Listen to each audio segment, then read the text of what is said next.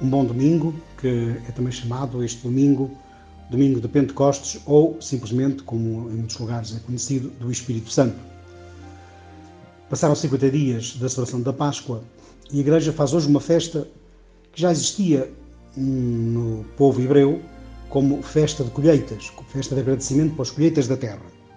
Nós aqui agradecemos por outros motivos, por outros frutos, não menos hum, fortes e saborosos do que os belos frutos da terra.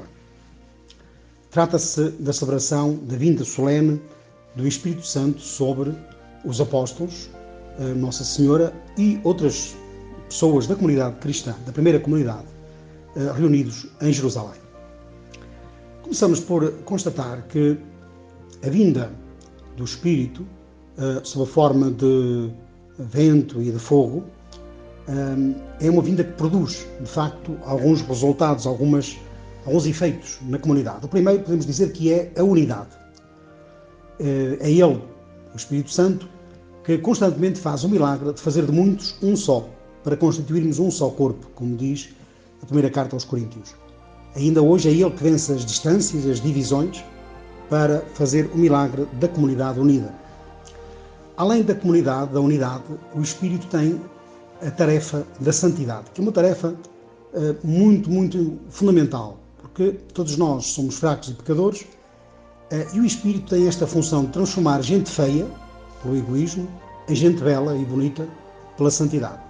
A santidade, por isso, é antes de mais o dom de Deus, porque o Espírito é o Espírito da santidade que Deus nos concede e que nos vai transformando, e ao mesmo tempo pede depois em nós também uma colaboração humana, uma vontade que, colaborando com o Espírito, eh, procura uma conversão constante, de modo a sermos cada vez mais de acordo com aquilo que Deus quer de nós.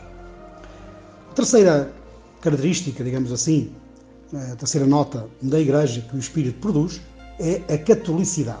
Esta palavra católica indica, como bem sabemos, ser universal. Não está fechada a algumas raças ou povos, mas destina-se a toda a humanidade em geral.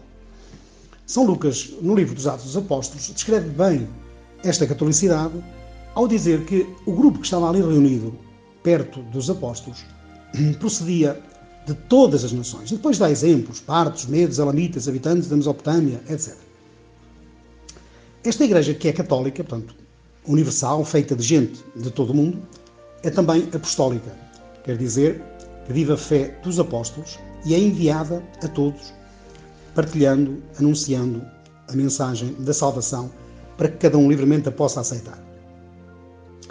Por fim, vemos que esta Igreja, que quer ser una, santa, católica e apostólica, chamadas notas da Igreja, como nós dizemos no Credo, e que é constantemente formada e trabalhada silenciosamente pelo Espírito Santo, é uma Igreja que depende de uma atitude fundamental, que é a abertura ao Espírito Santo. Cada um de nós é chamado a receber, a abrir-se ao Divino Espírito na sua vida, seja através da celebração dos sacramentos, seja diretamente abrindo o coração à ação uh, silenciosa, misteriosa, mas eficaz do verdadeiro Espírito da vida, do Espírito Consolador ou Defensor, que, que Jesus nos dá, para completando assim a sua missão uh, de realizar a nova criação que Ele vem fazer uh, em nome do Pai.